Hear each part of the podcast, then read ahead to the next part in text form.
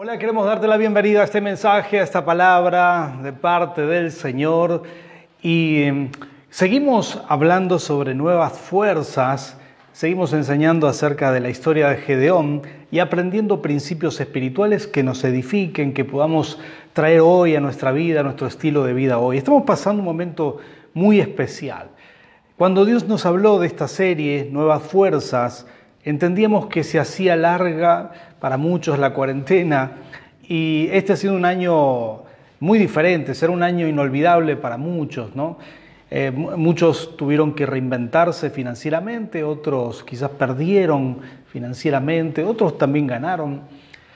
Pero lo que sí es cierto es que, que nada va a quedar igual después de esta cuarentena, después de este, de este año de pandemia, porque nos modificó quizás profundamente algunos de nosotros nuestra forma de pensar y ver la vida. También esto afectó a la iglesia en, cierta medida.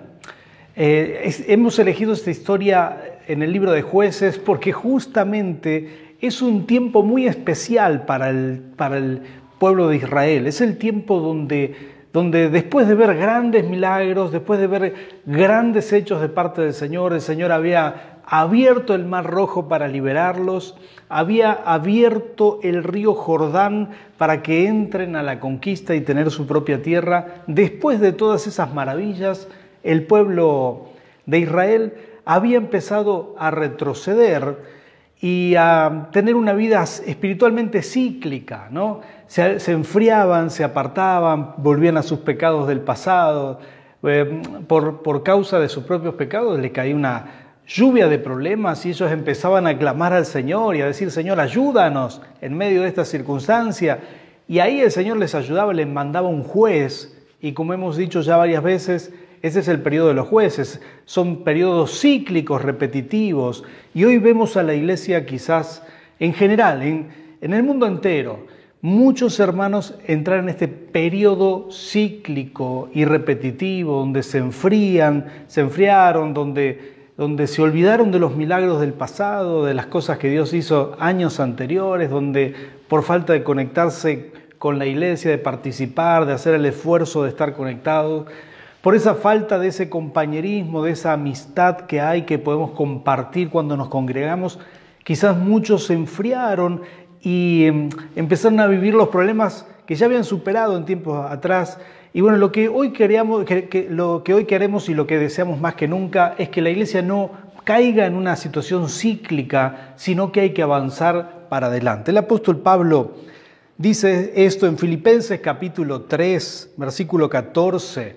Así lo pensaba el apóstol Pablo y esto es para nosotros, así lo tenemos que pensar hoy. Dice, sigo avanzando hacia la meta para ganar el premio que Dios ofrece mediante su llamamiento celestial en Cristo Jesús. Jamás pensó el, apóstol Pablo en girar en círculos, caminar en el desierto, no avanzar. No, no, no, no. Yo creo que esto es importante para nosotros, que podemos chequear en este año de pandemia si estamos avanzando espiritualmente. No te olvides de avanzar. Es importante entender que Dios nos sigue hablando, nos sigue llamando, que nuestra vida espiritual no se puede frenar, tenemos que seguir creciendo, tenemos que seguir avanzando. Y para eso le pedimos hoy al Señor nuevas fuerzas para salir de cualquier pantano, para salir de cualquier situación en donde nos hemos, nos hemos enredado cíclicamente. Tenemos que salir de todo esto y avanzar, madurar, crecer, abrazar la fe más que nunca en este tiempo. Para eso seguimos viendo estos capítulos de mm, jueces capítulo 6, ahora capítulo 7, en donde vamos a compartir esta historia tremenda de Gedeón. Acá Dios hace muchas cosas a través de Gedeón, lo dijimos en la primera entrega de esta serie, donde Dios está preparando su corazón, lo vamos a volver a mencionar, está transformando un hombre que bendiga a su vez a toda la nación. Porque esto, esto es maravilloso. Siempre que Dios te bendice no solamente para vos, sino para bendecir a otros también. En segundo lugar, hemos visto la semana pasada que son esas experiencias con Dios las que fortalecen nuestra fe. Y cuando somos fortalecidos en fe, entonces la victoria es segura. Cuando nuestra fe se fortaleció nuevamente, esto es lo que necesitaba Gedeón. Por eso Dios le tiene tanta paciencia, le dice, eh, Gedeón le dice a Dios, Señor, que el vellón quede seco y que el rocío caiga alrededor y al revés, y, Dios le tiene paciencia. Son esas experiencias con Dios que hacen fortalecer a Gedeón. Pero la historia no, no termina ahí, sino que en este trato de Dios, Dios hace algo tremendo, ¿no?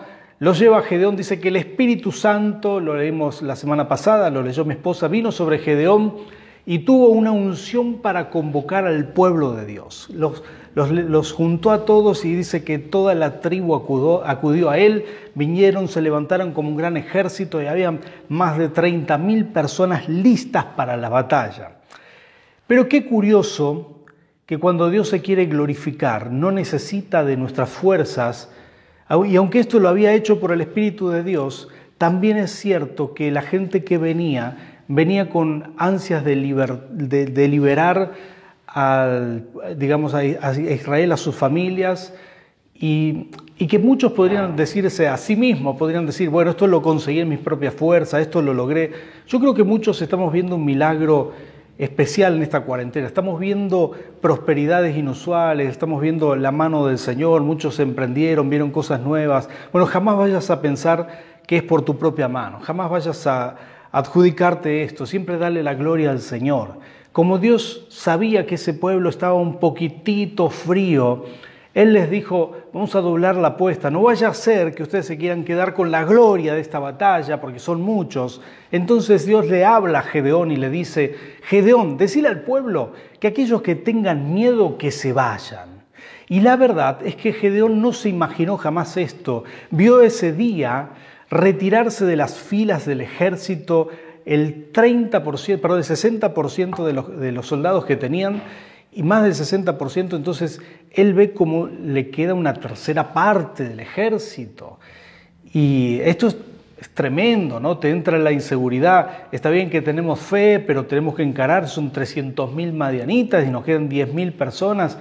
Y Dios todavía aumenta la apuesta. Y dice el versículo 6, Vamos a poner en pantalla, vamos a leer aquí. Eh, Dios le dice algo más, le dice, bueno, ahora llévalos a todos a beber agua.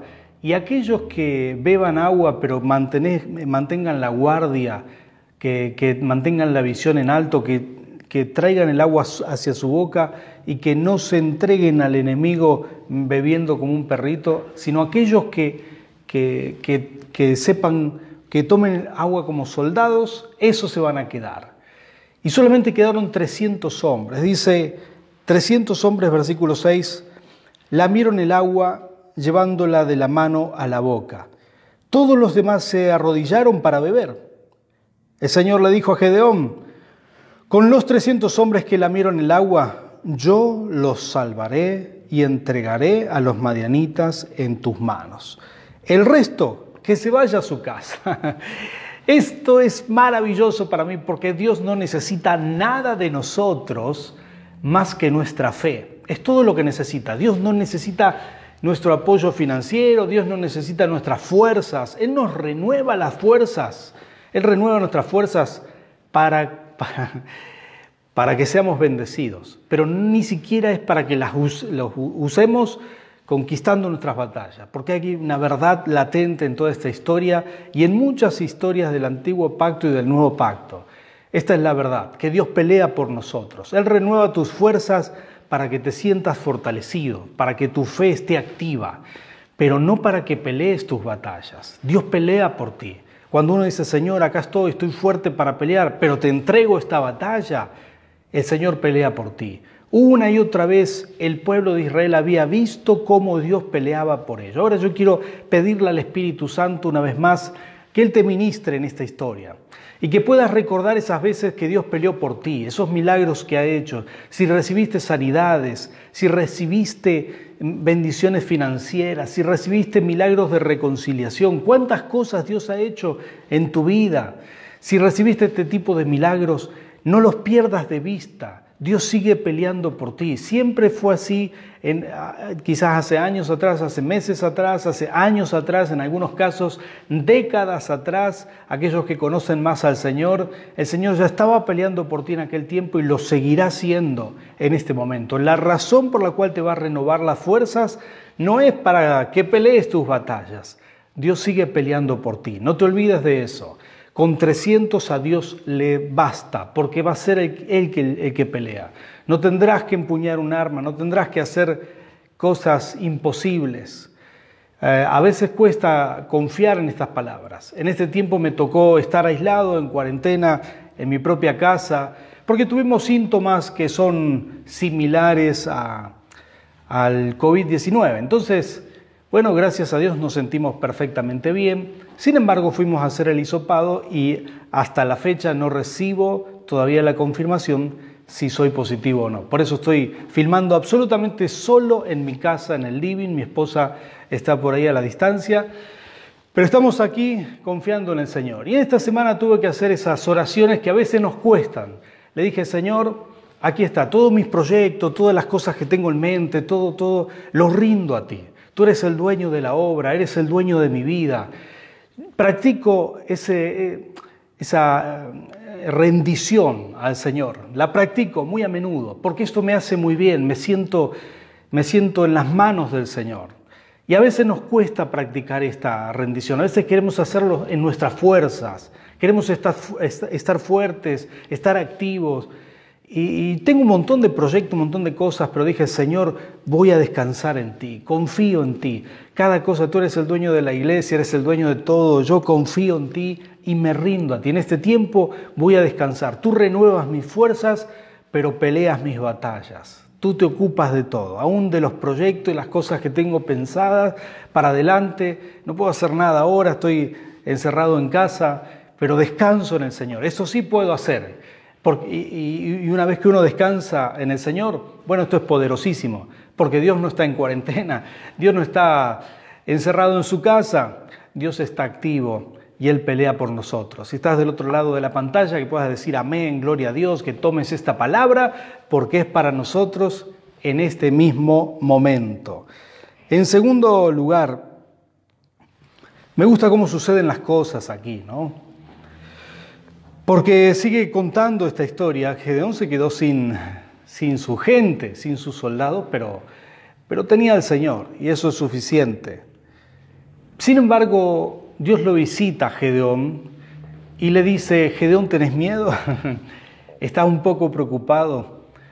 Claro, Dios no está preocupado, Él sabe lo que Él, va a hacer. Y así somos nosotros, ¿verdad?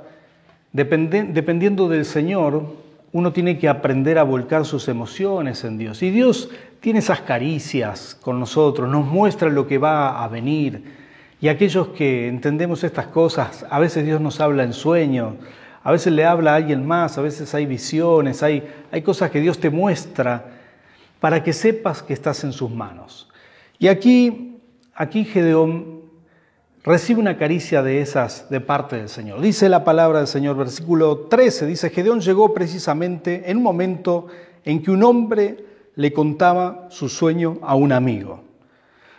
Dios le dice a Gedeón, baja al campamento del enemigo, solamente con tu criado, y escucha el sueño que están contando. Me imagino yo una fogata, todos alrededor, y Gedeón se aparece, logra logra evadir la guardia nocturna de los madianitas y de todos los pueblos enemigos que estaban ahí, y se acerca al campamento donde había grupos de soldados desparramados por un, amplio espacio territorial, y Gedeón se acerca a uno de ellos y empieza a escuchar esto que se estaban contando, y presta atención a estos detalles. Dice, um, tuvo un sueño, decía, en el que un pan de cebada llegaba rodando al campamento madianita, y con tal fuerza golpeaba una carpa que ésta se volteaba y se venía abajo.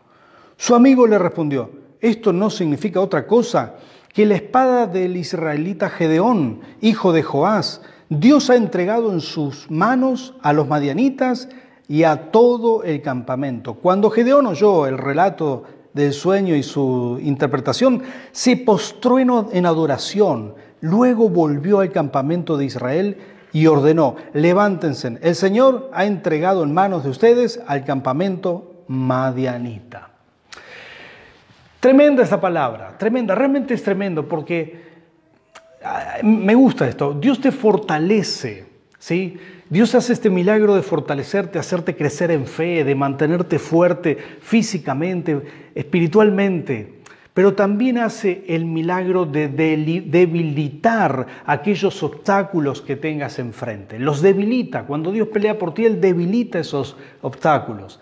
Aquí el enemigo eran los madianitas, entonces ellos estaban siendo debilitados espiritualmente, tenían sueños con, Gedeón, tenían sueños donde Dios les estaba mostrando lo que iba a suceder. Dios les, estaba mostrando cómo Gedeón iba a arrasar el campamento de Madián. Un pan de cebada, esto significaba, ese era, era típico del pueblo judío ese pan, y estaba representado con la vida de Gedeón, que venía rodando de la montaña y caía y derrumbaba todas esas carpas del enemigo. Ellos estaban escondidos en cuevas, escondidos en montañas, pero en esta oportunidad de la montaña iban a salir para derrotar al enemigo. Es impresionante esa visión. En ese momento Gedeón hace algo maravilloso. Dice que ahí mismo comenzó a adorar al Señor, porque la certeza y la seguridad de que esto iba a pasar llenó su corazón. Y, bueno, esta historia es, es, tremenda. Vamos a terminar de leerla el próximo domingo y vamos a cerrar con algunas cosas que Dios ya nos mostró.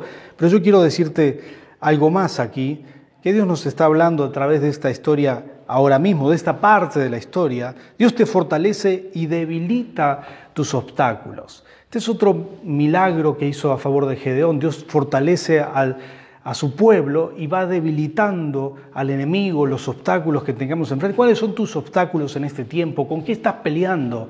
Cuando vos le decís, Señor, fortaléceme, eh, te entrego estos problemas a ti, Dios va a empezar a debilitar esos obstáculos. ¿sí?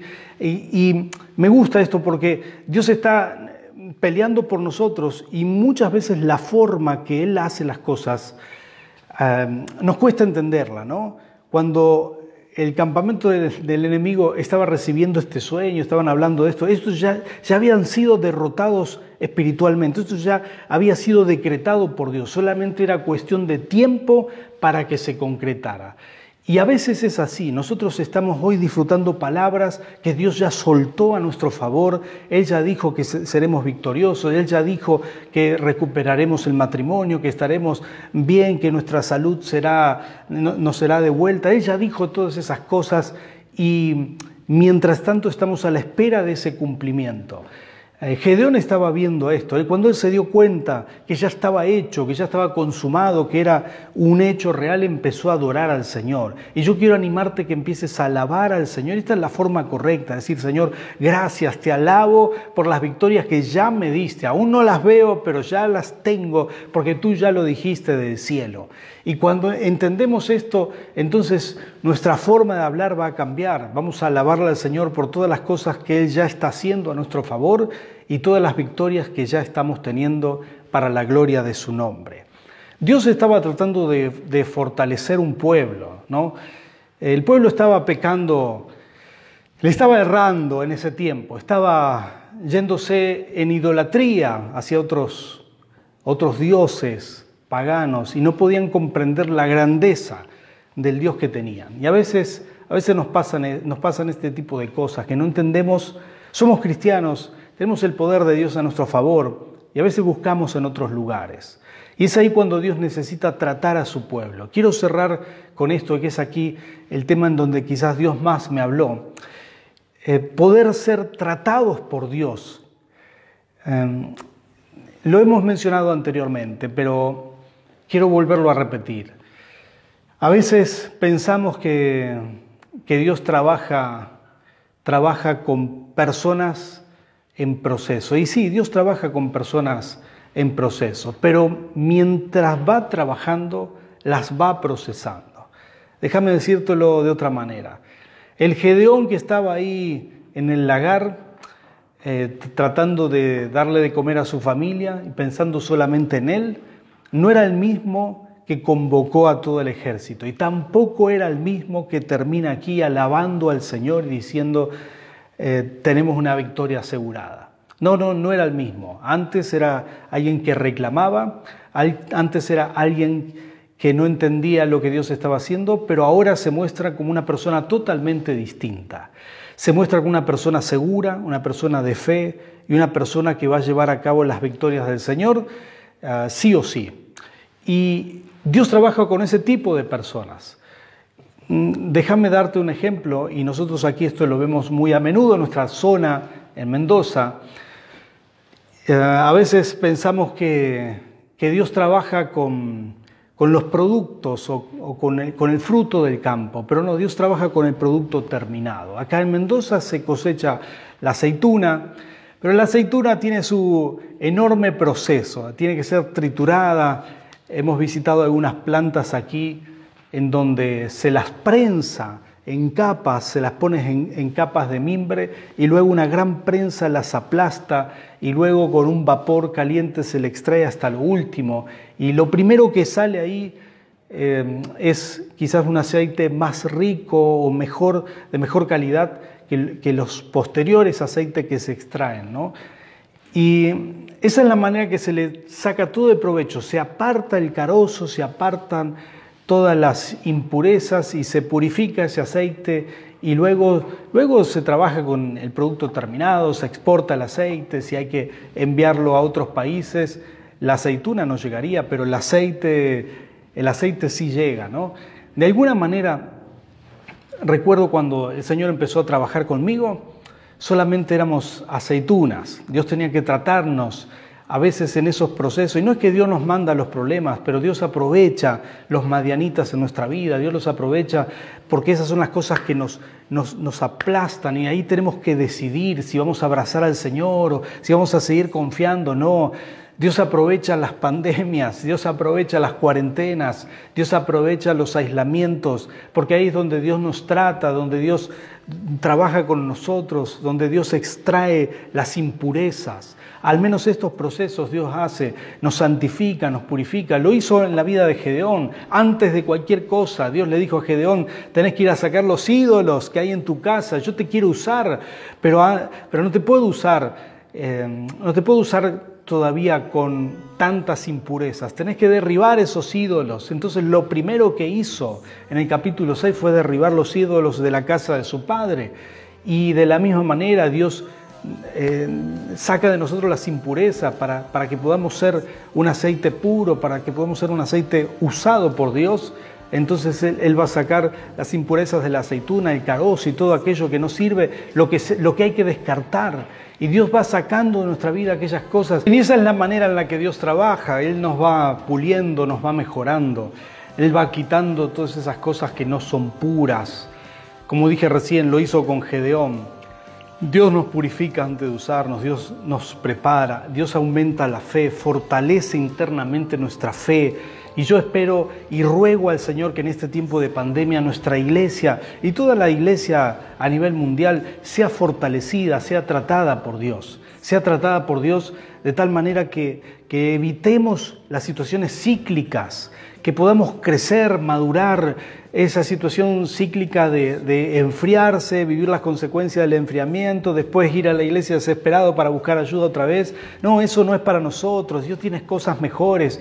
Dios tiene, tiene un avance continuo. Dios tiene, tiene más para nosotros. Yo le, les hablo con el corazón, iglesia, y deseamos con todo nuestro ser que ustedes puedan abrazar esta palabra porque este es tiempo de crecer, aún de velar por nuestra propia vida y ver si en esta cuarentena hemos ido creciendo, porque Dios está aprovechando esto para hacernos mejores. Al final de este tiempo seremos un producto terminado para grandes cosas y específicamente le hablo a plenitud de vida tanto aquí en Argentina como en Paraguay. Al final de este tiempo Dios todavía quiere usarnos mucho más. Empezará una nueva temporada en donde Dios nos va a usar para hacer cosas aún mayores de las que hemos hecho, pero tenemos que salir aprobados en esta temporada. Tenemos que lograr ser ese producto terminado que Dios quiere utilizar. Tenemos que lograr que Dios haga con nosotros lo que hizo con Gedeón, quien era una persona totalmente distinta, ¿sí? Pero Dios lo fue transformando, lo fue puliendo, lo fue purificando, lo fue entrenando. Y esto es grandioso. Esta es la mano del Señor en este tiempo, de una forma que nunca la hemos visto.